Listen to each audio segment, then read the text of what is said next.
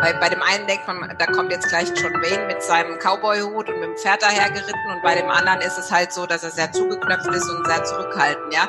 Aber das kann man vielleicht bei dem einen oder anderen Bundesland in Deutschland auch unterschiedlicherweise sehen.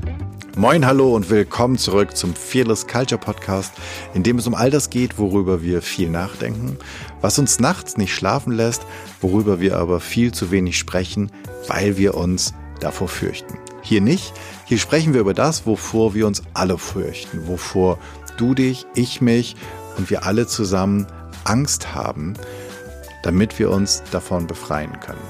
Im Fearless Culture Podcast untersuchen wir, wie du eine Kultur erschaffst, in der mit Neugierde, Freude, Kreativität, Spiel und Leichtigkeit Ziele erreicht werden und Leistungen garantiert werden. Wir schauen uns natürlich an, was geht, aber auch ganz furchtlos die Schattenseiten, die nämlich genau das verhindern. Und wir finden dann praxisorientierte Lösungswege.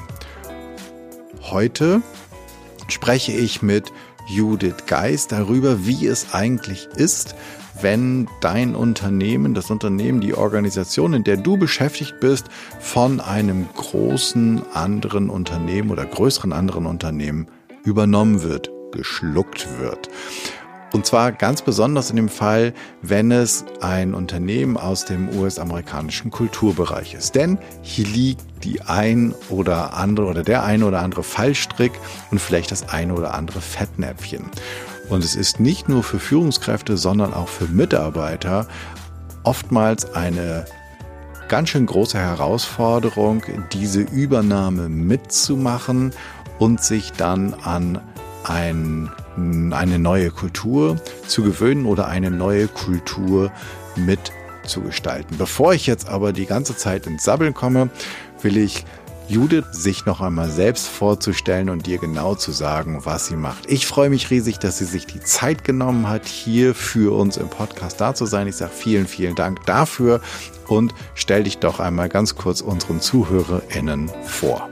Erstmal vielen Dank, dass ich dabei sein darf und äh, für die Hörer und Hörerinnen, die mich noch nicht kennen. Mein Name ist Judith Geis und ich unterstütze jetzt seit zehn Jahren in selbstständig Unternehmen, die von US-amerikanischen Konzernen gekauft werden und äh, dabei nicht nur beraten äh, zur Seite steht, sondern auch wirklich auch um die Ängste und die Unsicherheiten, die in dem Rahmen kommen, weil wie wir alle wissen, ähm, leben diese und darum gilt es auch da den Augenmerk zu haben und nicht so immer auf Zahlen, Daten, Fakten zu schauen, sondern den Mensch dahinter nicht zu vergessen.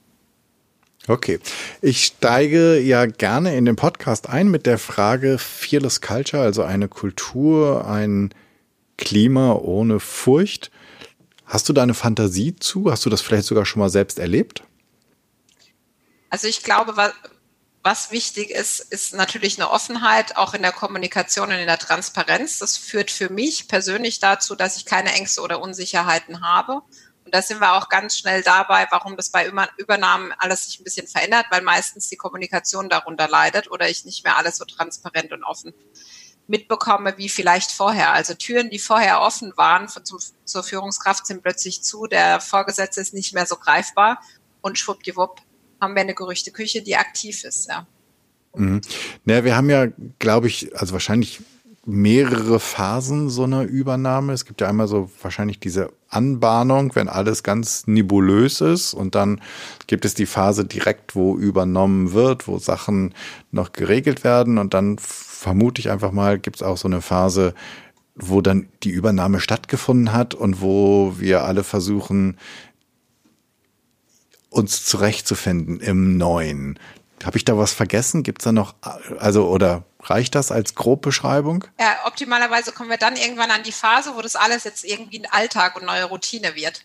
Ähm, das darf man immer nicht vergessen, gerade wenn man in dieser Phase ist, die du eben gesagt hast, wo dann alles irgendwie sich verändert.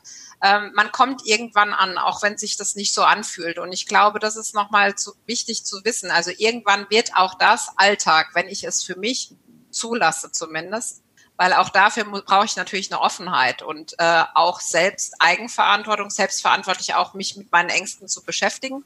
Das muss äh, als Mitarbeiter oder als Führungskraft nicht unbedingt nur im Unternehmen stattfinden, sondern ich kann mir auch einen Coach suchen oder sonst einen Mentor, äh, wie ich es auch anbiete, wo man sagt, diese Ängste Leben ein. Kein Mensch will gelähmt sein, meiner Meinung nach. Und äh, es gibt da Methoden, wie man wieder ins Handeln kommen kann. Und dann kann man für sich persönlich entscheiden, was das Beste ist.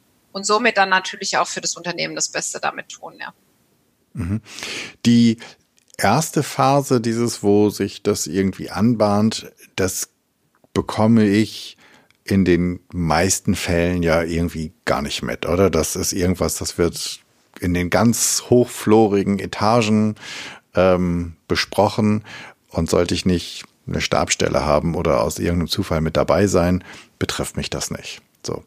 Dann gibt's die Phase, wo das naja, offen in Tüdelchen wird. Und jetzt bin ich ja betroffen. Ähm, was sind da die, die großen Fallstricke, Fettnäpfchen aus deiner, aus, aus, aus deiner Erfahrung? Wo, wo liegt da der Hase im Pfeffer? Also so wie du schon gesagt hast, ähm, es gibt ähm, in den ersten zwei Phasen, wie du sie genannt hast, ist es oft so, ein erlauchter Kreis weiß davon. Die meisten wissen es gar nicht. Und dann kann es durchaus mal passieren, dass man morgen das, morgens das Radio anmacht oder die Tageszeitung aufschlägt und dass man dann erfährt, dass sein Arbeitgeber verkauft wurde. Uh. So, und äh, das ist natürlich eine, naja, nennen wir es mal suboptimal. Mhm. Ähm, hängt aber auch damit zusammen, dass natürlich bis, bis der Verkauf nicht in trockenen Tüchern ist und wir gehen jetzt mal davon aus, dass nicht das Bundeskartellamt gefragt werden muss, weil dann weiß es irgendwie vorher ja eh schon jeder. Aber es ist dann erstmal sozusagen, dass es richtig da ist. Das heißt, die Unternehmensführung hat es vielleicht nicht vorher kommuniziert oder die Pressemitteilung ging früher raus, was auch immer. Da gibt es ganz viele verschiedene Gründe, warum das so ist. Und dann treffe ich als Mitarbeiter Führungskraft in diese Situation, dass mein Unternehmen gestern noch XY hieß und jetzt heißt es AB und äh, jetzt muss ich gucken, was passiert da und vielleicht weiß ich dann auch erstmal gar nicht, was so passiert. Und ähm, dann gibt's halt einfach diese Situation, dass also ganz banale Dinge wie meine neuen Ansprechpartner sprechen halt kein Deutsch, sondern sie sprechen Englisch. Äh, wenn es bei uns 11 Uhr ist, schlafen die noch, also morgens äh, während wenn ich abend, äh, wenn es bei uns abends elf ist, äh, sind die vielleicht noch richtig ähm, aktiv und ich muss auch lernen, mich da äh, entsprechend abzugrenzen. Nur weil die jetzt wach sind, muss ich nicht auch wach sein oder arbeitend sein. Ja, wir hatten es mhm. auch gesprochen mit den kurzen Wochen. Ähm, manchmal wissen wir nicht, wo, in welchem Bundesland gerade ein Feiertag ist und wann nicht. Die Amerikaner wissen es vielleicht auch nicht. Und dann ist das keiner, kein mangelnder Respekt äh, dem neuen Unternehmen gegenüber, sondern schlicht und ergreifend, vielleicht hat keiner gesagt, die Leute, am Donnerstag haben wir einen Feiertag. Ja. Mhm. Ich habe, du hast ja zwei Sachen angesprochen. Ich muss ja als ähm, Mitarbeitende oder als Führungskraft zwei Sachen gleichzeitig können. Ich muss mich zum einen öffnen etwas Neuem gegenüber und zum zweiten muss ich in der gleichen Sekunde lernen, mich auch abzugrenzen.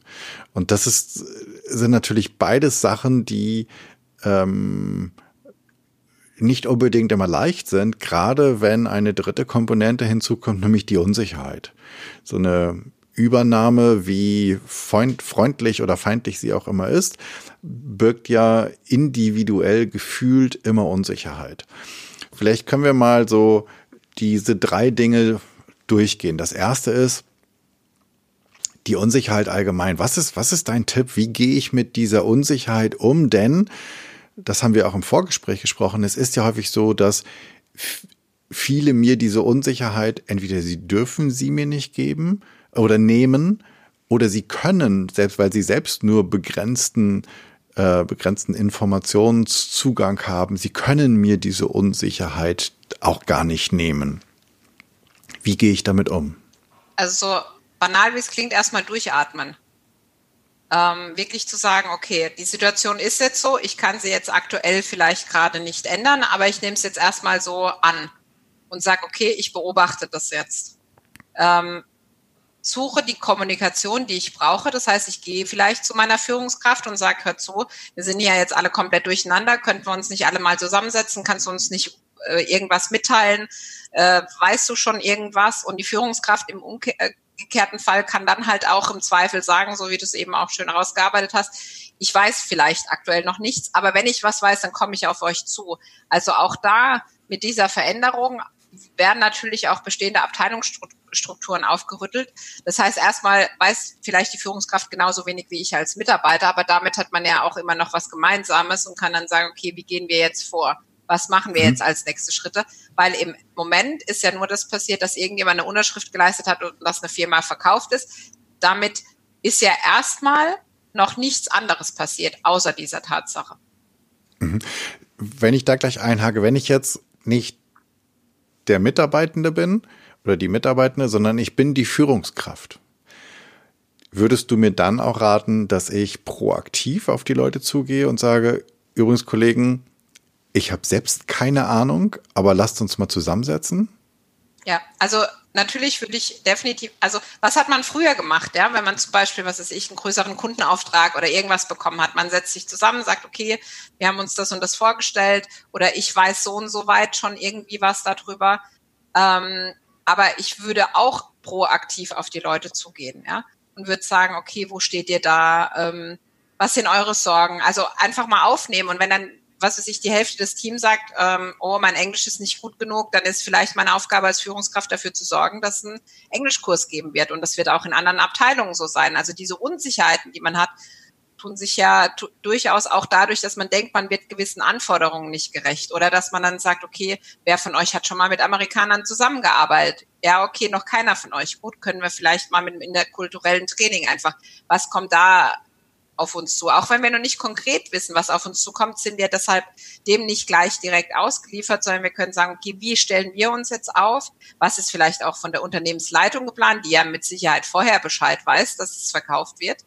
Ähm, was kann man da dann machen? Und dann wirklich zu sagen, hey Leute, wie habt ihr euch letztendlich auch die Führungskraft, dann an die Unternehmensleitung zu gehen und sagen, hey, äh, wir haben da absolut Bedarf und das müssen wir jetzt auf den Weg kriegen. Und dazu braucht es nicht die amerikanische Mutter, sondern das kann jeder für sich selbst im Unternehmen lösen. Und das andere ist wirklich immer dieses, was habt ihr früher gemacht? Also ihr seid ja nicht allem, ihr habt ja nicht alle eure Fähigkeiten verloren, äh, nur weil ihr übernommen wurdet. Also sprecht weiter mit euren Leuten, lasst weiter die Tür offen, ähm, führt weiterhin so, wie ihr führt. Und auch da gibt es ja Situationen auch im Unternehmen, wo man mal nicht weiß, wie es so weitergeht, ja.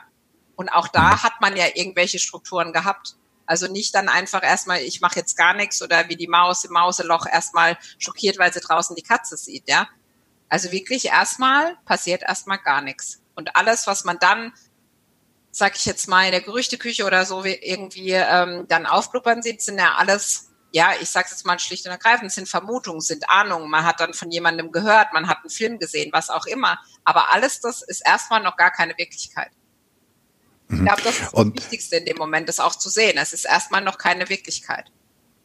Ja, ich finde ich finde auch den Aspekt wichtig, den du gerade angesprochen hast, dass ich als Führungskraft halt alleine die Sorgen, Ängste und Befürchtungen aufnehme und dann gucke, was davon ist sozusagen ein Handlungsauftrag für mich als Führungskraft, um meinen Mitarbeitenden einfach eine, das, das Leben einfach, oder das, nicht nur das Leben, sondern auch das Arbeiten einfacher zu machen.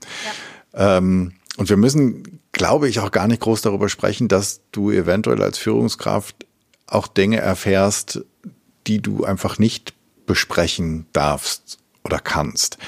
Ähm, wo, wobei ich schon von interessant finde, was mache ich denn, wenn ich relativ konkret auf Fragestellung hingewiesen werde, wo ich einen, ähm, ja, wo ich ein Embargo habe, wo ich einfach nicht drüber reden darf. Also ich gerate ja irgendwann, ich und ich habe das sogar erlebt, ich gerate ja irgendwann auch in so einen Konflikt zwischen, Mann, ich habe mit denen, keine Ahnung, mit sieben Jahre zusammengearbeitet oder vielleicht sogar noch länger.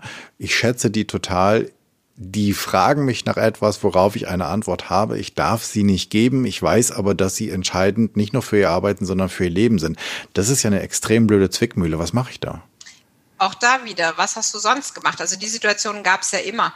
Ja, und da ist es halt, ähm, also nichts Schlimmeres wie die Chefs, die dann so unter der Hand, ich sag dir da schon mal was.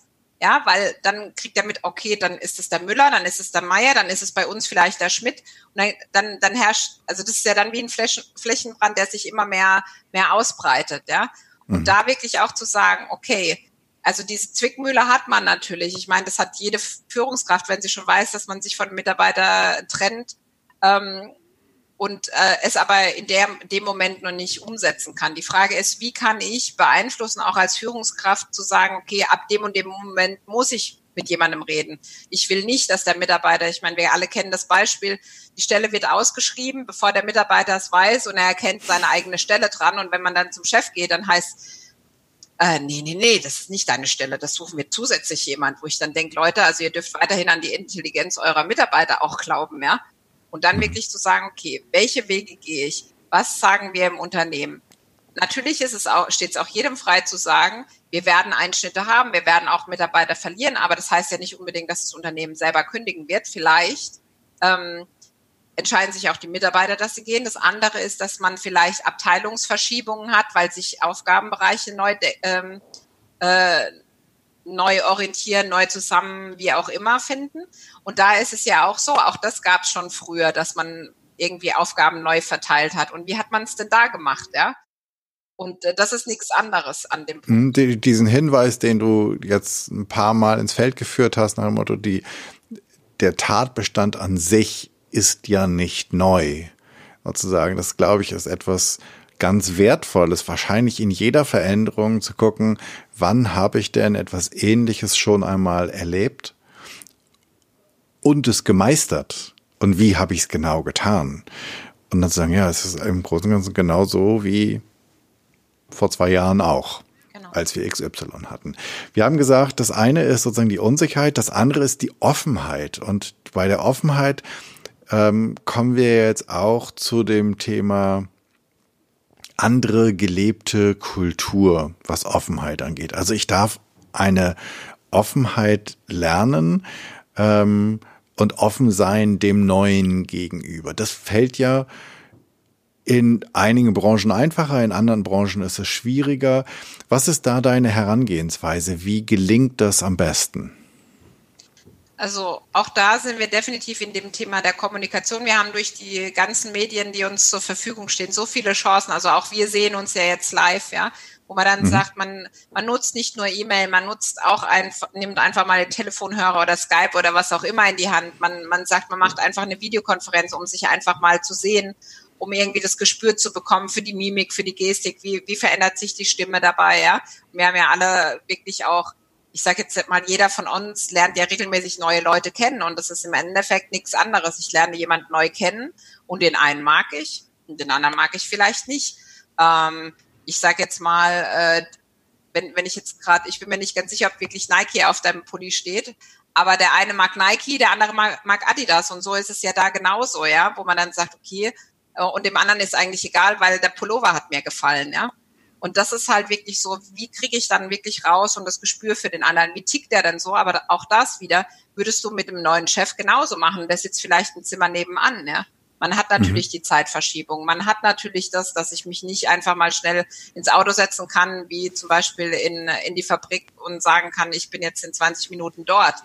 Aber auch da es ist mir überlassen, auch einfach zu sagen, okay, ich reise mal hin, ich lerne den äh, Ansprechpartner kennen oder umgekehrt, ich lade ihn ein und ähm, gerade vorhin hatte ich mit jemand auch drüber gesprochen, wo es wirklich darum ging, wenn dann doch ein Amerikaner kommt, dann ist es doch mein Gast. Es ist nicht nur mein Kollege, sondern auch mein Gast. Und wie gehe ich mit meinen Gästen üblicherweise um? Ich mache mir Gedanken, was wollen die essen? Was will ich mit denen, ähm, was ich, will ich mit denen überhaupt tun? Ja, wo ich dann einfach sage, okay, diese Offenheit dann einfach zu haben, also sich bei uns in der Region dann geht man halt mal aufs Heidelberger Schloss an einem Abend oder schön essen, gerade wenn, wenn jetzt wieder alles ein bisschen anders läuft wie gerade. Aber wirklich diese Sachen, äh, wie lerne ich sonst Menschen kennen? Und ja, der spricht halt eine andere Sprache und er lebt in einer anderen Zeitzone, aber es ist ja immer noch ein Mensch. Finde ich einen super schönen Gedanken, weil auch selbst wenn ich auch ganz auf der operativen Ebene mit Menschen dort zu tun habe, könnte ich auch sagen, ich, ich glaube, du warst noch nie hier. Ich zeig dir das mal ganz kurz und ich nehme halt, was ist ich, mein Laptop und dann laufe ich halt durch die Gegend und mache quasi auch da eine Teambegegnung, wie ich es ja sonst auch machen würde. Ja. Ich habe noch, äh, mir, mir ist gerade was eingefallen, weil wir sprechen immer so von den Amerikanern und abgesehen davon, dass natürlich jeder Mensch individuell ist, wenn die sagen würden, die Europäer, dann würden wir auch sagen, nee, Kollege, so funktioniert das nicht. Ne? Also es gibt Franzosen, Italiener, Deutsche, Polen, denen. ist es, gibt, gibt es dort so ganz grob, gibt es einen Unterschied zwischen denen an der Ostküste und denen in der Westküste und denen in der Mitte und denen im Süden und denen im Norden? Oder sind es wirklich, ist es, haben die eher eine einheitlichere Kultur, die sie im, in der Arbeit ähm, haben, äh, zeigen? Naja, da kann ich zurückgeben, äh, ist ein Hamburger genauso wie ein Baden-Württemberger? Spricht er genauso? Nein, tut er nicht. Er hat mit Sicherheit anderen Dialekt. Er hat eigene, ich nenne es jetzt mal Eigenarten oder Facetten der Persönlichkeit. Ja. Ähm, also natürlich, ich sage jetzt mal, der Sprachgebrauch in den deutschen Unternehmen, deshalb übernehme ich das auch immer, ist die, mhm. der Amerikaner. Und äh, natürlich ist es genauso, wie du sagst, je nachdem, wo der halt ist, ist es halt, also bei, bei dem einen denkt man, da kommt jetzt gleich John Wayne mit seinem Cowboy-Hut und mit dem Pferd dahergeritten und bei dem anderen ist es halt so, dass er sehr zugeknöpft ist und sehr zurückhaltend, ja. Aber das kann man vielleicht bei dem einen oder anderen Bundesland in Deutschland auch unterschiedlicherweise sehen, ja. Der Bayer, der, dem halt wichtig ist, dass er in seinem Biergarten sitzen kann. Absolutes Klischee, ja.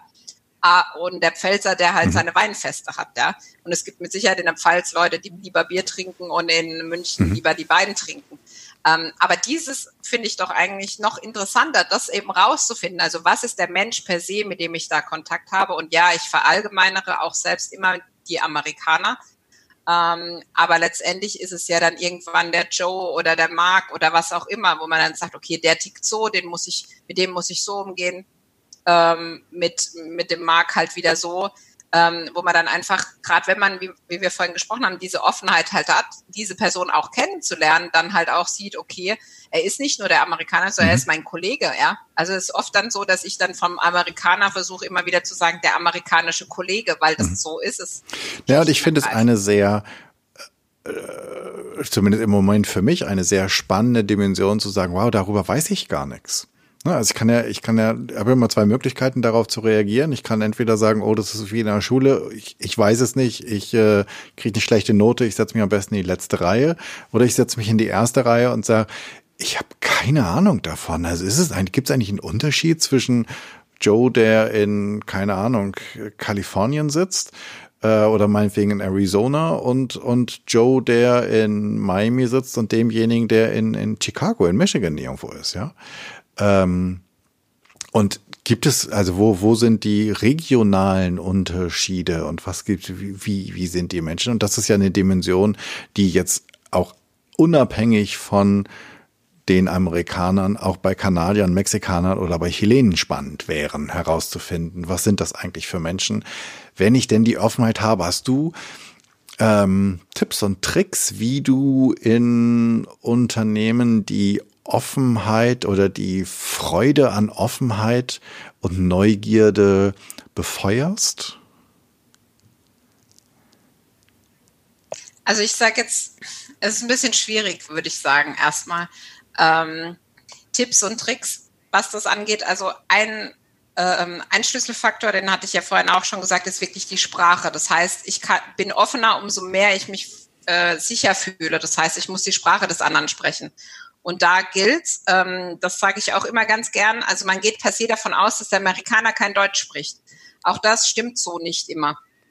Also da immer gerne auch aufpassen, weil ich erlebe das oft, dass dann in Gesprächen irgendjemand auf Deutsch wechselt, weil er dann denkt, okay, da bin ich auf der sicheren Seite und der mhm. versteht nichts. Und dann sieht man aber an den Augen, der versteht schon.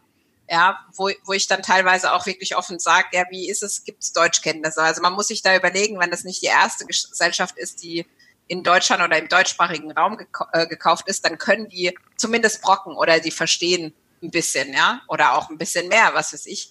Ähm, und äh, da halt auch wirklich zu sagen, okay, umso sicherer ich mich in der Sprache des anderen fühle, also das sicherlich für den Amerikaner im Deutschen genauso, umso offener kann ich auch sein, umso mehr kann ich mich mitteilen, auch mein, vielleicht auch meine Gefühle. Das heißt jetzt nicht, dass ich mich jetzt bei ihm ausjammern soll, aber ähm, das zeigt definitiv ähm, mit Sicherheit einen wichtigen Faktor, vor allem auch, wenn man da wieder dabei denkt, ähm, Sprache verbindet uns einfach, ja. Und ähm, was weiß ich, wenn jetzt, wenn ich jetzt äh, Bad, äh, Badisch, badischen Dialekt sprechen würde, dann würde mich vielleicht jetzt niemand so gut verstehen wie jetzt. Während äh, wenn jemand dann auf Blattdeutsch anfängt, ich dann irgendwie da stehen würde und würde sagen, okay, was sagt er mir mhm. da jetzt eigentlich? Und ähm, da sind wir auch wieder beim Englisch je nachdem, wo der Amerikaner ist, ist es so ein bisschen anders. Aber es liegt ja auch an mir zu sagen, oh, ich habe ein bisschen Probleme, gerade dir zu folgen, kannst du es nochmal wiederholen und so weiter. Aber das würde ich dir auch sagen, wenn ich es gerade nicht Und da sind die prinzipiell relativ ähm, offen, oder? Also ich sage jetzt mal, jemand, der dem, also für mich ähm, führt, äh, führt immer das zum Ziel, wer, wer mhm. fragt, dem kann geholfen werden. Ich kann ja nicht in den Kopf gucken und das können die amerikanischen Kollegen auch nicht. Das heißt, wenn ich ein Thema habe, zum Beispiel auch immer die Zeitverschiebung ist so ein, ein Thema, ah, die achten gar nicht darauf, dass jetzt bei uns abends ist. Ja, hast du es denn mal gesagt? Denk ich immer dran, wie viel Stunden Zeitunterschied mein Gegenüber hat? Nee, habe ich nicht. Ja, ich weiß es ja manchmal, die einen stellen in Sommerzeit um, die anderen stellen nicht um und was weiß ich was, weiß ich auch nicht immer in Europa. Wo mhm. grad wie Aber da sind Uhr wir ganz ist, spannend, ja? da sind wir quasi automatisch beim Thema Abgrenzung gelangt. Ähm, weil ich ja. habe das in vor kurzem in einem Interview auch gehabt, wo es darum ging, dass äh, die, die der, der Mutterkonzern in Kalifornien saß und dass es dann halt so standardmäßig irgendwie einen Call gab, der war, ich weiß nicht, war zumindest echt eine blöde Zeit. Ähm, ich glaube, es ging irgendwie um 18 Uhr oder irgendwie sowas. Und sie haben ähm, und meine meine Interviewpartnerin war dann irgendwann so weit oder, oder so frei und hat gesagt, sag mal, geht's eigentlich auch, dass wir das verschieben? Also ja, ich weiß, dann müsst ihr auch ein bisschen eher raus. Also dann ist es bei euch nicht neun, sondern 7.30 Uhr, aber es wird uns total helfen, weil das nicht sozusagen die komplette, also all die, die Familien haben, sind hier an einem Tag blockiert, weil sie einfach nicht oder nicht vernünftig nach Hause kommen. Das ist aber auch etwas, das muss ich mich erstmal trauen, weil ich bin ja, gehöre ja nicht gefühlt zu denjenigen, ich, mir lag es auf der Zunge zu sagen, zu den Siegern, weil ich bin ja das übernommene Team.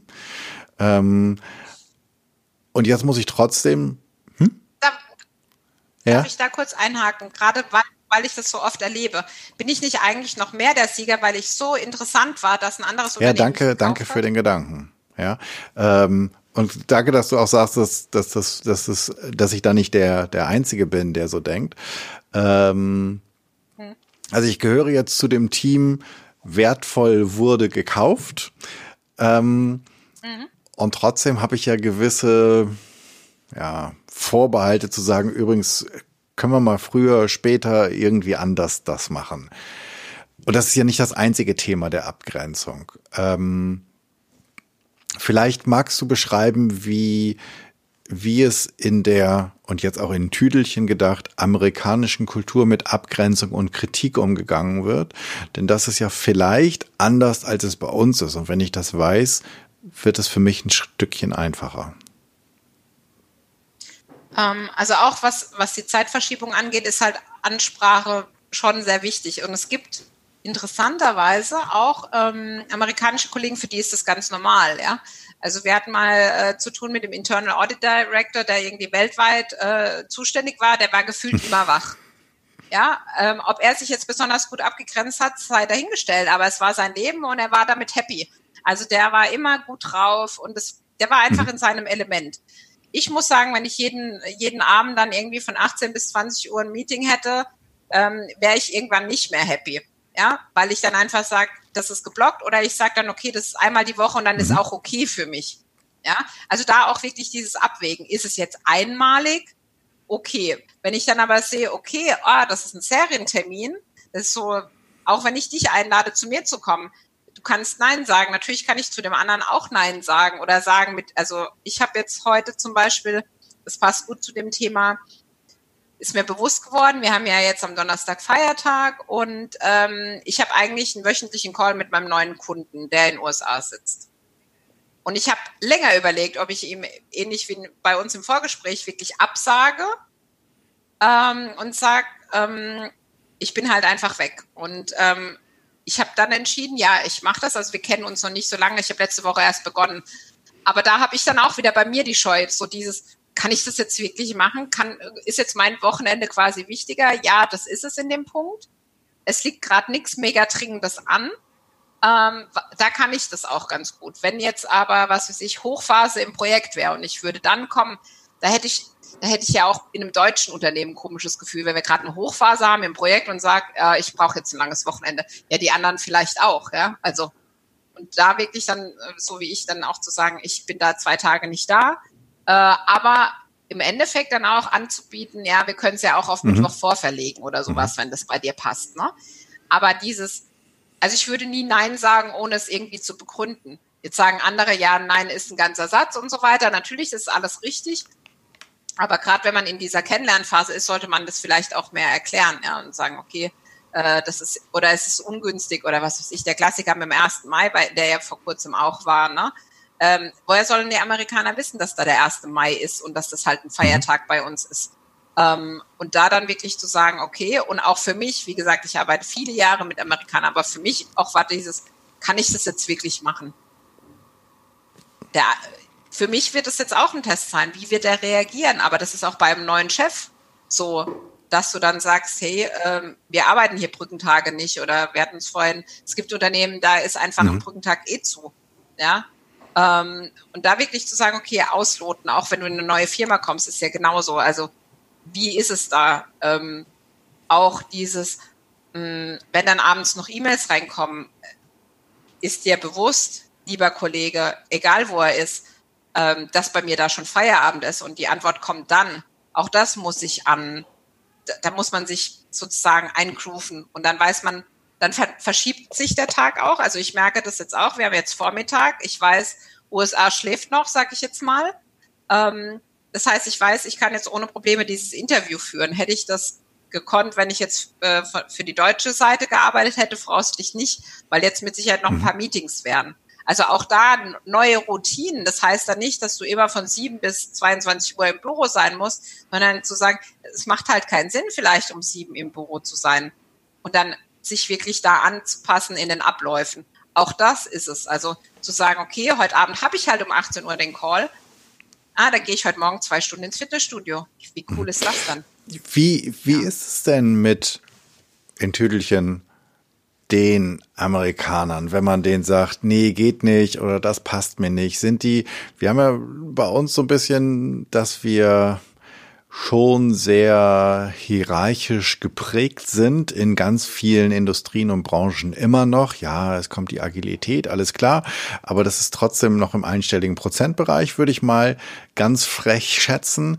Ähm, wie ist das ähm, in den USA? Ist da ähm, sozusagen der Einspruch oder der Widerspruch im beruflichen Kontext etwas Gewohnteres oder ist es letztlich so wie bei uns? Ich glaube, das ist auch wieder eine Typsache. Der eine geht da besser mit um, der andere schlechter. Also so wie ich mir Gedanken mache, würden vielleicht zwei Kollegen von mir sich gar keine Gedanken machen und einfach absagen und dann nicht mal was dazu schreiben. Ja? Ähm, auf der anderen Seite denke ich, ähm, dass Respekt und Wertschätzung einfach ein Schlüsselthema noch in ähm, gerade bei dieser Übernahmesituation ist. Das heißt, ich muss das Gefühl haben, dass, also ich finde, ich muss das Gefühl vermitteln, so rum, dass ich den anderen respektiere und wertschätze. Also wenn er mir zum Beispiel dann sagt, wir nehmen jetzt das Beispiel, er schreibt dann zurück, du Mittwoch geht nicht, ähm, können wir nicht vielleicht doch, dann kann ich immer noch mhm. überlegen. Ja, und dann kann ich immer noch entscheiden. Das heißt aber immer noch nicht, dass ich Ja sagen muss. Auf der anderen Seite möchte ich natürlich dem anderen auch diese diese Möglichkeit geben, dieses Austausches. Ich bin ja schon mal froh, wenn in dem Fall die amerikanische Seite auf der proaktive Seite ist und einlädt. Normalerweise lade ich immer ein, ja. Das ist halt auch dieses, ne? Also, wenn ich gewohnt bin, dass ich immer aktiv bin und plötzlich ist jemand anders aktiv, der dann in meinen Tag reinwirkt, dann habe ich halt oft vielleicht das Gefühl, ich kann da nicht so reagieren, wie ich vielleicht gerne wollte oder ganz oft ist es so, du hast halt vielleicht im Tagesgeschäft gerade echt viel zu tun und hast halt einfach diese Zeit nicht. Dann kann man auch sagen, hey, diese Woche ist relativ voll, können wir das um eine Stunde mhm. verschieben oder irgendwas. Aber dass man trotzdem noch verbindlich diese, diesen Kontakt ich frag halt, halt hält. Oder mit, mit dem Hintergrund, dass es ja immer so ein Mythos gibt, dass in den USA, was Fehlerkultur, was Kritisieren, was Scheitern angeht, dass es so anders sei. Keine Ahnung, ob so ist. Wir werden das gleich von dir hören. Und in meiner Fantasie, wenn dem so ist, wie immer erzählt wird, dann dürfte es ja auch ein, eine größere Akzeptanz für ein Nein oder können wir anders oder Gegenvorschläge geben wäre meine Fantasie. Und das, das war so mein Beweggrund. Ist das eigentlich so, dass es dort eine andere Fehlerkultur gibt als bei uns? Also ich würde gerne mit es kommt drauf an ähm, antworten. Aber ich führe das gleich aus. Also es ist definitiv so, es gibt einfach Dinge, die sind nicht diskutabel. Also zum Beispiel, wenn der Abschluss am dritten des Folgemonats fertig sein muss, dann muss er das fertig sein. Das ist bei uns ja ähnlich, oder? Punkt. Naja, okay. lassen wir mal so stehen. Da könnten wir, glaube ich, eine ganze Folge drüber machen. Ähm, wenn, ähm, wenn ich aber jetzt, wie jetzt aktuell im Projekt, gibt es keinen Druck dann ist natürlich so, dass, dass der andere sagt, ja, okay, passt für mich. Ja, wenn das aber anders wäre, dann hätte der vielleicht auch ein Problem damit. Und zu der Fehlerkultur, die Frage ist halt, wie oft kommt ein Fehler vor? Das ist auch bei dir und bei, bei mir so. Wenn einmal ein Fehler passiert, kein Problem. Wenn er immer wieder dasselbe passiert, ist es wieder was anderes. Und was ist ein Fehler? Ja, also, wo wir uns vielleicht tausend Gedanken schon machen, das sagt der andere, passt schon. Ja, ich wollte eh nicht auf einen Cent genau, sondern mir reichen die Zehntausender mhm. oder sowas. Und da, was wir da halt definitiv auch haben, ist, wir made in Germany, 100 Prozent, 150 Prozent Genauigkeit, während der Amerikaner halt sagt, jetzt schick mir doch halt irgendwann was, dass ich mal wo auf irgendwas drauf gucken kann. Ja, und das sind eher die Probleme, die, die dann, oder die Herausforderungen, die dann auftauchen, ne? Ähm, weil dies durch sage ich jetzt mal, wenn es dann halt der falsche Ansatz war, dann schmeiße ich den halt weg. Und dann mache ich halt einen neuen Sicht des Amerikaners. Und der Deutsche sagt, oh Gott, oh Gott, was habe ich denn jetzt falsch gemacht? Und keine Ahnung, fünf Leute haben das am besten noch mitgekriegt, aber es war nicht falsch, es war einfach ein anderer Ansatz, wie das, was der Kollege sich vorgestellt hatte, ja. Und dann einfach zu sagen, okay, dann ist es so, dann gehe ich weiter, aber auch da dann wieder äh, wenn der amerikanische Kollege eben sagt, das muss so aussehen, dann kann ich nicht sagen, hey, ich mache jetzt fancy was ganz anderes, das ganz, ganz anders aussieht, ähm, weil das sind halt nun mal die Vorgaben. Ja, aber wir wissen es besser. Ja, kann ja sein, dass du es besser weißt, aber in dem Fall wird es angefordert und du hast es so zu machen. Mhm. Ja. Also wir haben so oft, oft einfach, was weiß ich, äh, banal gesagt, irgendwelche Abfrageformularen, die du dann eintragen musst und dann sind irgendwie alle möglichen Felder gesperrt, dass du nicht mal eine Formel reinmachen kannst oder sonst irgendwas. Ähm, und äh, dann ist es halt wirklich Mist. Nur wenn du dann alles umbaust, dann ist die ähm, Begeisterung auf der anderen Seite vielleicht nicht so ganz da. Du kannst dann sagen, hör zu, könnt ihr uns das ungeschützt schicken oder sonst irgendwas. Das erleichtert uns die Arbeit, aber auch da macht der Ton die Musik wie immer. Ähm, ich kann es so sagen und ich kann es so sagen. Das eine Mal kann er das gut annehmen, das mhm. andere Mal. Das halt ist dann nicht. wahrscheinlich die Frage, ähm, inwieweit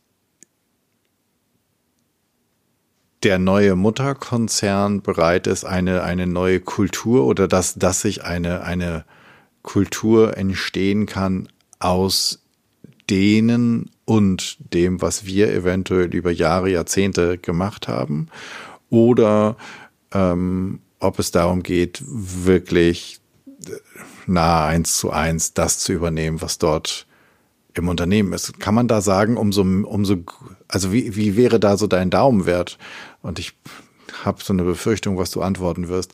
Ähm, ist, je größer sie sind, desto offener sind sie für, ähm, für so ein für so eine eigene Subkultur oder würdest du sagen, je größer, je größer das Ganze wird und je mehr Übernahmen und, und Tochterfirmen es gibt, ähm, desto stringenter ist die Kultur? Also ich sage jetzt mal, ein Übernahmeprozess wird sicherlich anders sein, wenn du die erste Gesellschaft bist, die gekauft wird, weil irgendwann mhm. fangen ja alle mal an zu, wenn ich jedes Jahr drei bis fünf äh, oder noch mehr, keine Ahnung, Gesellschaften übernehme. Dann habe ich klare Prozesse, dann habe ich Erfahrungen gesammelt, wie es funktioniert und vor allem auch Erfahrungen, wie es nicht funktioniert. Ja. Vielleicht beantwortet das so in die Richtung deine Fragen. Auch da gibt es nicht dieses Allgemeine und auch diese, diese Kultur, die sich verändert. Also das fängt dann schon in der Sprache auch an. Ja, man verwendet plötzlich Deadline anstatt Termin. Ähm, also da färbt sich einfach einiges. Und auch da, ich finde es total normal. Ja, oder wenn ich halt in der Videokonferenz meinen Chef jetzt immer duze, äh, weil das halt so ist, also gefühlt duze, weil die Amerikaner ja kein Du und Sie äh, kennen, nicht können, kennen, ähm, fühlt sich dann plötzlich komisch an, wenn ich zu Thomas halt wieder Herr Müller sagen muss, ja. Und dann kann es halt durchaus vorkommen, dass Thomas das genauso doof findet und dann sagt, hey, weißt du was, Judith, wir duzen uns jetzt einfach, ja. Und das sind so diese Sachen, die du dann immer mehr merkst, die sich verändern. Oder dann kommt der amerikanische Kollege halt schon zum fünften Mal und dann ist es einfach auch wieder ein näher kommen. Man weiß, woran man ist. Es ist einfach wieder sichereres Gewässer.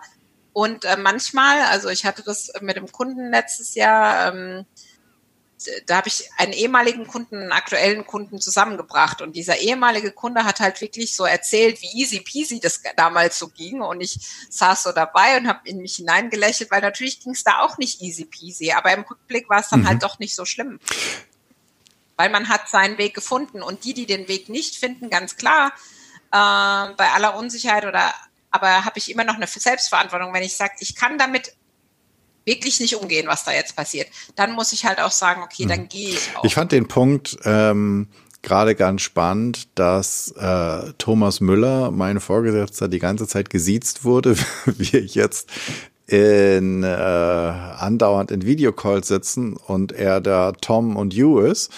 Ähm, und sobald wir rausgehen oder wenn ich ihm frage, ob er auch einen Kaffee haben will, sage ich wieder, Herr Müller, wollen Sie auch einen Kaffee? Das macht ja auch was mit der, mit dem, mit der Kommunikation, mit dem Zusammenarbeiten, mit der Kultur im eigenen Unternehmen, selbst wenn und jetzt wieder, ich mache immer so hier, äh, weil wir uns im Video sehen, mit den Fingern so die, die Gänsefüßchen, wenn in Gänsefüßchen die Amerikaner nicht dabei sind, ähm, verändert das ja trotzdem meine Unternehmenskultur. Definitiv. Was aus deiner Erfahrung, wie lange dauert so eine Transitionsphase? Wie lange gibt, wann, wann ist das, wird das Unwort des Jahres, wann ist das neue Normal normal? 12 bis 18 Monate. Okay, wissen die meisten das, wenn sie anfangen, dass sie, dass man, dass, dass, dass sie nach anderthalb Jahren, also dass sie zum einen, dass sie oh Gott, anderthalb Jahre vor sich haben, aber zum anderen, Gott sei Dank, nur anderthalb Jahre vor sich haben? Ähm, wenn Sie mit mir arbeiten, wissen Sie das. Nein, es sollte kein Werbeblock werden. Also ich glaube, es ist definitiv wichtig, einfach da offen zu sein. Es ist kein Sprint. Also ich springe da jetzt nicht einfach mal kurz 100 Meter und dann bin ich da. Es ist schon mhm. eher ein Marathon. Gerade deshalb ist auch die Abgrenzung so wichtig, weil sonst habe ich einfach keine Busse mehr, mhm. wenn ich ankommen soll.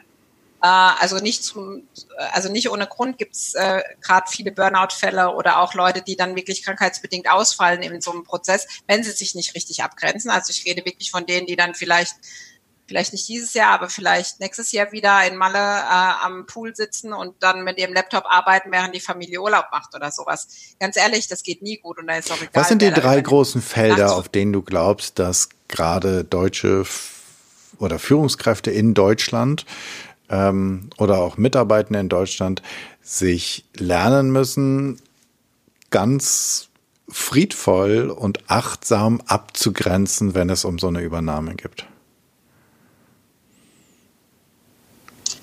Ähm, Also erstmal sollte ich mir überlegen, was ich bereit bin. Also kann ich damit umgehen, dass der Call halt eben um 18 Uhr ist äh, und ich dann halt morgens zum Sport gehe, weil sich halt dann einfach mhm. meine Routine verändert. Also wo habe ich eigentlich die eigene Möglichkeit, mich einzubringen? Also ich kann den natürlich um 18 Uhr absagen oder ich kann sagen, hey cool, morgens ist das Fitnessstudio leer. Ja, also auch diese Einstellung dazu. Das andere ist, wenn ich Urlaub habe, dann habe ich halt Urlaub, dann ist halt das Handy nicht dabei und dann ist das Laptop nicht dabei. Habe ich immer wieder gehört, geht nicht. Ich war zweieinhalb Wochen ohne Handy, ohne, ohne Laptop in Südafrika. Und das Einzige, was mein Problem war an dem Ganzen, war, dass, meine, dass ich meine Bilder von der Kamera nicht sichern konnte. Ansonsten war ich autark und es ging mir gut damit. Und zwar sehr gut, weil spätestens, wenn du in der Lobby sitzt und siehst, wie jeder gleich ins WLAN will, weißt du genau, dass du dich richtig entschieden hast. Und ist die Welt danach untergegangen? Ist irgendwas passiert? Nein, es ist nicht, überhaupt nichts passiert. Also es ist mhm. genug passiert, aber halt nichts, wo ich sage, da hätte ich jetzt unbedingt dabei sein müssen. Und das andere ist halt auch wirklich gesunder Menschenverstand. Wenn ich halt einfach abends mal länger gearbeitet habe, dann schlafe ich vielleicht mal am nächsten Tag einfach mal ein bisschen länger und gehe ein bisschen später auf die Arbeit. Oder sag gerade heute ja mittlerweile leichter, äh, ich arbeite dann mal vom Homeoffice. Also ein Kollege von mir, äh, nee, ein Kunde von mir, ähm, der, der fährt für späte Calls einfach früher heim und sagt dann, er macht die Calls von daheim. Und äh, die Familie mag das, weil Papa ist ja zumindest da oder hat uns dann vom Kindergarten abgeholt in dem Fall und dann arbeitet Papa halt wieder, mhm. wenn die Kleinen im Bett sind. Also da wirklich zu sagen, okay, die Abgrenzung kann ja in vielerlei Hinsicht sein. Aber natürlich ist es so, dass natürlich in relativ kurzer Zeit auch relativ viel passiert. Und nein, er kann nicht immer heimfahren, um seine ist Kinder es, noch zu sehen. Ist es wichtig, dass das, unter, dass das hier dann in Deutschland unternehmensweit stattfindet? Also, weil das muss dann ja auch die Unternehmensführung beispielsweise muss dann ja sagen, oder muss sie natürlich nicht, aber es wäre sehr hilfreich, wenn sie sagen würde, übrigens Freunde, wir werden jetzt viele unserer Calls am späteren Nachmittag oder frühen Abend haben. Und wer einen Call hat, kann übrigens den auch gerne von zu Hause aus machen und darf auch später hier im Büro erscheinen, weil das Blödste, was dir ja passieren kann, ist, dass sozusagen die obersten Damen und Herren in den USA gerne hätten, dass du um 20 Uhr oder später sozusagen noch halbwegs fit in die Kamera luscherst und gleichzeitig der äh, dein Vorgesetzter hier im Werk äh, oder im Büro gerne hätte, dass du um 8.30 Uhr aber bitte auch äh, pünktlich ausgeschlafen und gut vorbereitet für, für das Meeting da bist. Also auch da muss sich ja auch etwas verändern.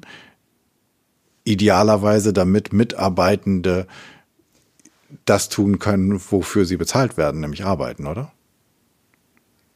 Ja, die Frage ist halt, ist der Vorgesetzte dann noch in Deutschland? Das nur mal am Rande. Ähm, das andere ist natürlich, also wenn ich wie ein ehemaliger Kunde von mir halt eine Kernzeit habe von 9 bis 17 Uhr und die Leute dann irgendwie ab 10 vor 5 an der Tür schon halb ruckeln, weil sie raus wollen, äh, haben wir halt auch nichts davon. Also meistens geht einher natürlich eine Flexibilisierung der Arbeitszeit, soweit auch möglich, weil es das einfach muss. Ja, und weil wir in Deutschland auch Arbeitszeitgesetze haben. Das heißt, ähm, gerade wenn ich dann Betriebsrat geführt bin, irgendjemand kommt dann irgendwann und sagt, also Betriebsrat geführt, also wenn wir einen Betriebsrat haben, natürlich nie geführt vom Betriebsrat. War jetzt ein deutscher Versprecher, lassen wir so. Ähm, wo man dann wirklich sagt, okay, äh, wie organisieren wir uns? Und das kann ja vom Unternehmen her sein, das kann aber auch in der Abteilung her sein. Oder aber was wir zum Beispiel gemacht haben schon in Projekten ist, okay, wir arbeiten jetzt die nächsten vier Tage, weil es Abschluss, arbeiten wir extrem viel das ist auch okay für uns, aber dafür haben wir uns dann einen Tag frei verdient. Ja, also nicht frei von, ich brauche Urlaub oder sowas, sondern im Endeffekt habe ich es halt vorher schon gearbeitet mhm. und ich nehme dann den Tag. Und ich muss sagen, wir haben das immer gefeiert. Dann natürlich nicht die vier Tage, wo wir gearbeitet haben, wie verrückt, aber wirklich dann diesen Tag, wo wir dann gesagt haben, boah, und heute haben wir mal frei. Sag mal, bei dem Frei fällt mir noch was ein. Ähm, hast du mal davon gehört, dass ähm, die amerikanischen Kollegen dann irgendwann beim Mutterkonzern sagen, sag mal Freunde, die haben da drüben 28 Tage frei und die Amerikaner haben ja deutlich weniger Urlaub, also färbt sozusagen diese Kultur auch in die andere Richtung ab?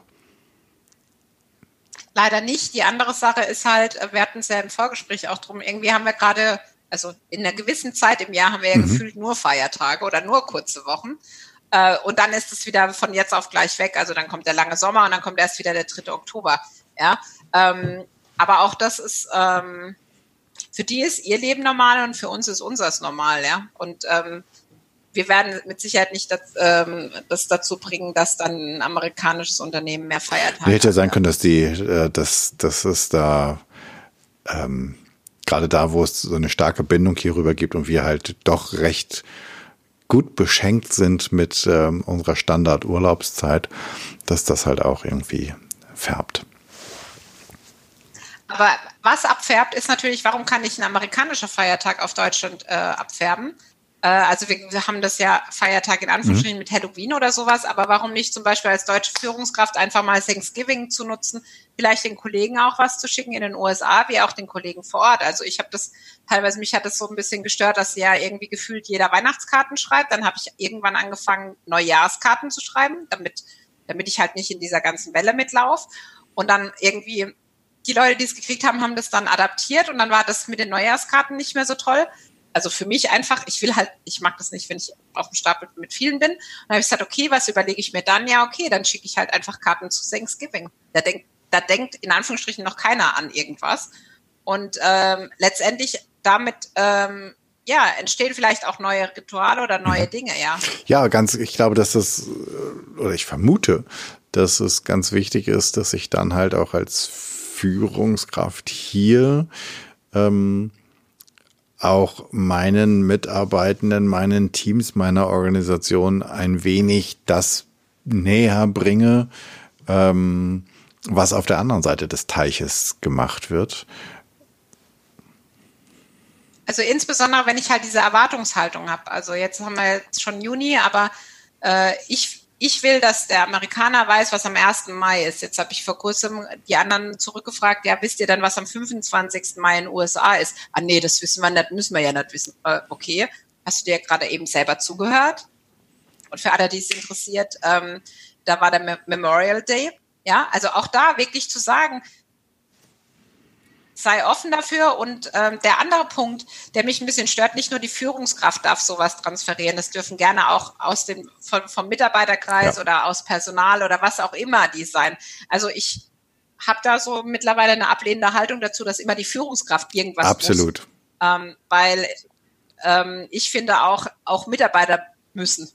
Und ähm, letztendlich ähm, wie gesagt, man könnte jetzt googeln, da wird man Artikel zu den Feiertagen von mir finden, zum Beispiel, wo man dann sagt, hey Leute, guckt mal, was ich da entdeckt habe. Also auch vielleicht sich gegenseitig austauschen, weil jeder ja irgendwie googelt und irgendwie was, äh, was nachguckt. Und ich meine, im Zeitalter des Internets, wir können ja googeln, wir müssen nicht mehr in die Bücherei und äh, irgendwelche Bücher ausleihen. Also da wirklich auch zu sagen, hey, vielleicht nicht auch einfach ein Team-Event draus machen. Wir lernen Amerikaner ke spielerisch kennen, wie auch immer, indem wir halt zu so verschiedenen Themen, die uns jetzt interessieren, von mir aus essen Amerikaner nur Burger oder keine Ahnung, ja, äh, wo man dann einfach auch im Miteinander als Team-Event oder sowas was machen kann.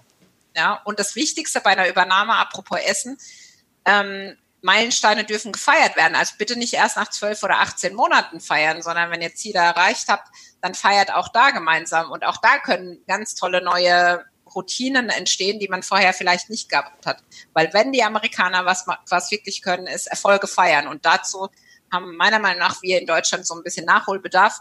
Und ja, es betrifft auch mich. Auch ich feiere meine Erfolge nicht immer richtig und werde dann immer von anderen, du sagst doch selber immer, man soll Erfolge feiern. Ja, ja, aber mhm. das ist ja kein Erfolg. Mhm. Doch, ist ein Erfolg, ja. Also da auch gerne. Ja, ich finde das einen schönen, äh, einen, einen sehr schönen Gedanken, weil dadurch entsteht natürlich durch das gemeinsame Feiern, entsteht auch wieder Gemeinschaft und ein Team und es wächst zusammen und man kann das durch die Technik heute ja auch alles wunderbar miteinander ähm, verbinden?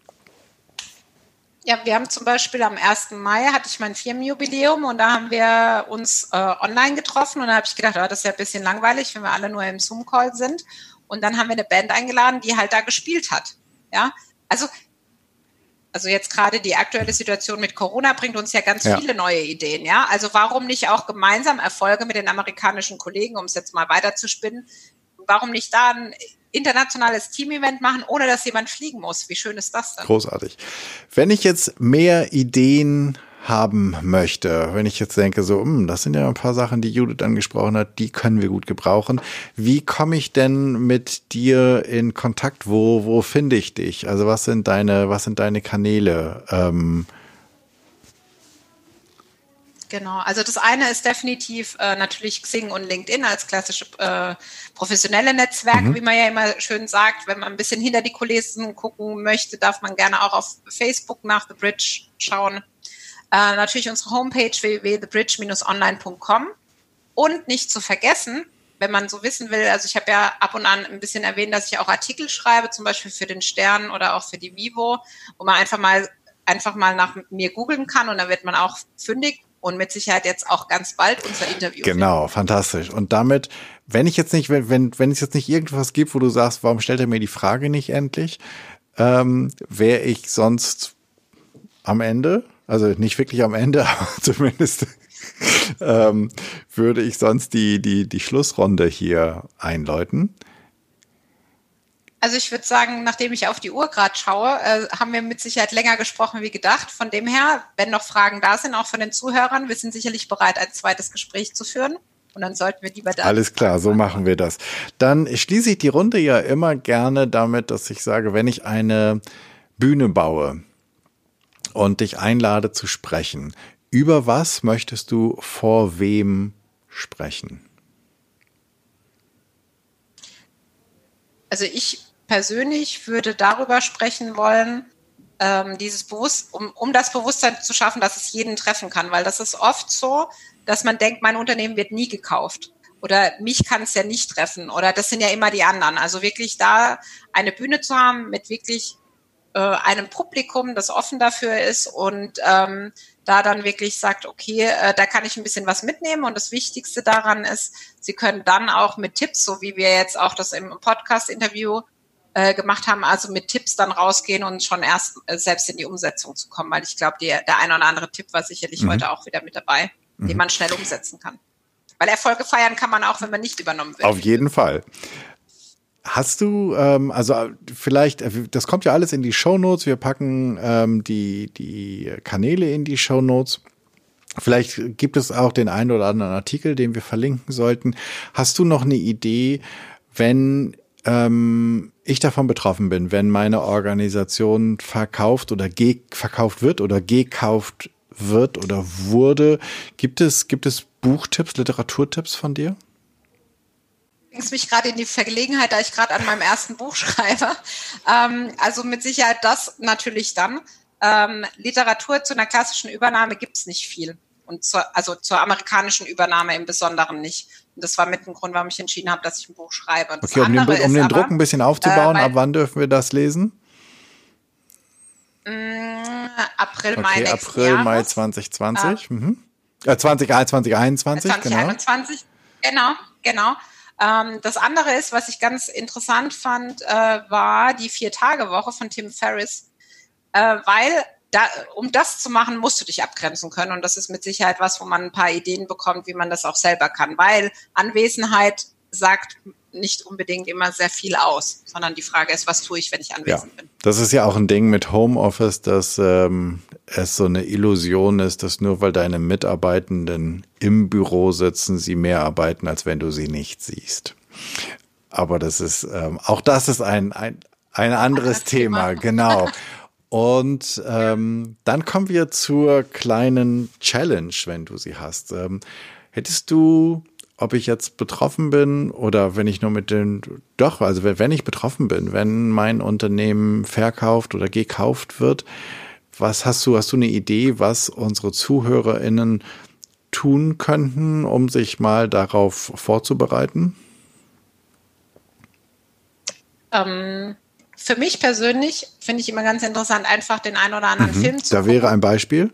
Um sich also für mich zum Beispiel, da gibt's äh, den Film, da geht's um, äh, um das Thema, warum Socks, was dann auf, Amerika, äh, auf ein neues Unternehmen zukommt, warum das so wichtig ist. Also warum sind, ähm, warum sind die ganzen Vorgaben so wichtig? Also jeder kennt noch das äh, mit, ähm, mit Enron, also gerade die Älteren von uns, also Enron, also diese ganzen Bilanzskandale, die das damals notwendig gemacht haben, das was passiert. Also irgendwas, was dann mal so mitgibt oder wo man dann wirklich über Serien sieht, okay, es geht mal, es geht auch anderen so.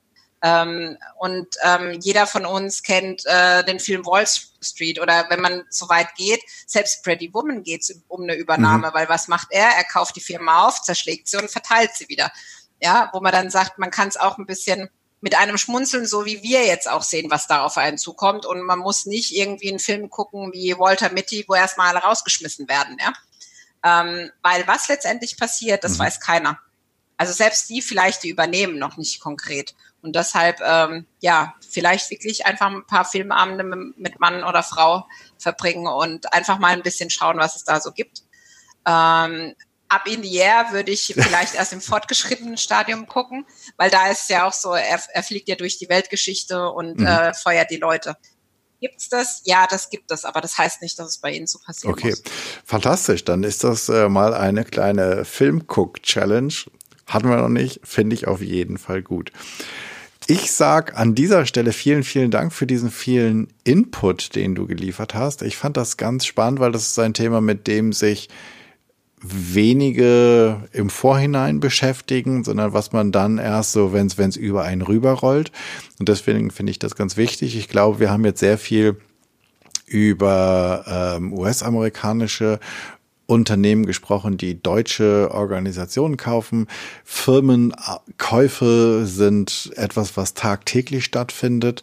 Und wir haben jetzt das Beispiel ähm, mit den US-amerikanischen gemacht. Das gilt für deutsch-deutsche Käufe sowie für jeden anderen internationalen ähm, Einkauf oder Verkauf und was das bedeutet und wie du halt mit der, besonders mit Offenheit, aber auch mit Abgrenzung damit umgehen kannst. Vielen, vielen Dank, Judith, für äh, deine Zeit und dein Wissen, das du Sehr mit gerne. uns geteilt hast. Und vielen Dank dir fürs Zuhören.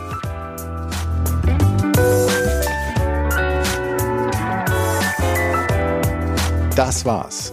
That's it sozusagen. Ich danke dir fürs Zuhören. Ich hoffe, es hat dir gefallen, es hat dich neugierig gemacht und dich vielleicht inspiriert, einmal darüber nachzudenken, wie das denn so ist mit anderen Kulturen und wenn eine andere Organisation übernimmt, wenn du dich umstellen musst. Denn das, was wir heute besprochen haben, ist ja quasi ein Bild, eine Metapher für ganz vieles, wie du eine furchtlose Kultur erschaffen kannst, auch in größeren Veränderungen, wie du selbst furchtloser werden kannst. Ich freue mich über dein Feedback und Ideen, was ich noch machen könnte, was ich besser machen könnte.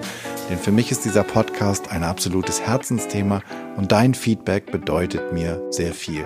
Wenn du ein Thema hast, von dem du meinst, das müsste mal besprochen werden, oder du bist eine gute Ansprechpartnerin oder ein Ansprechpartner, oder du kennst jemanden, dann schreib mir doch bitte an podcast.janschleifer.com.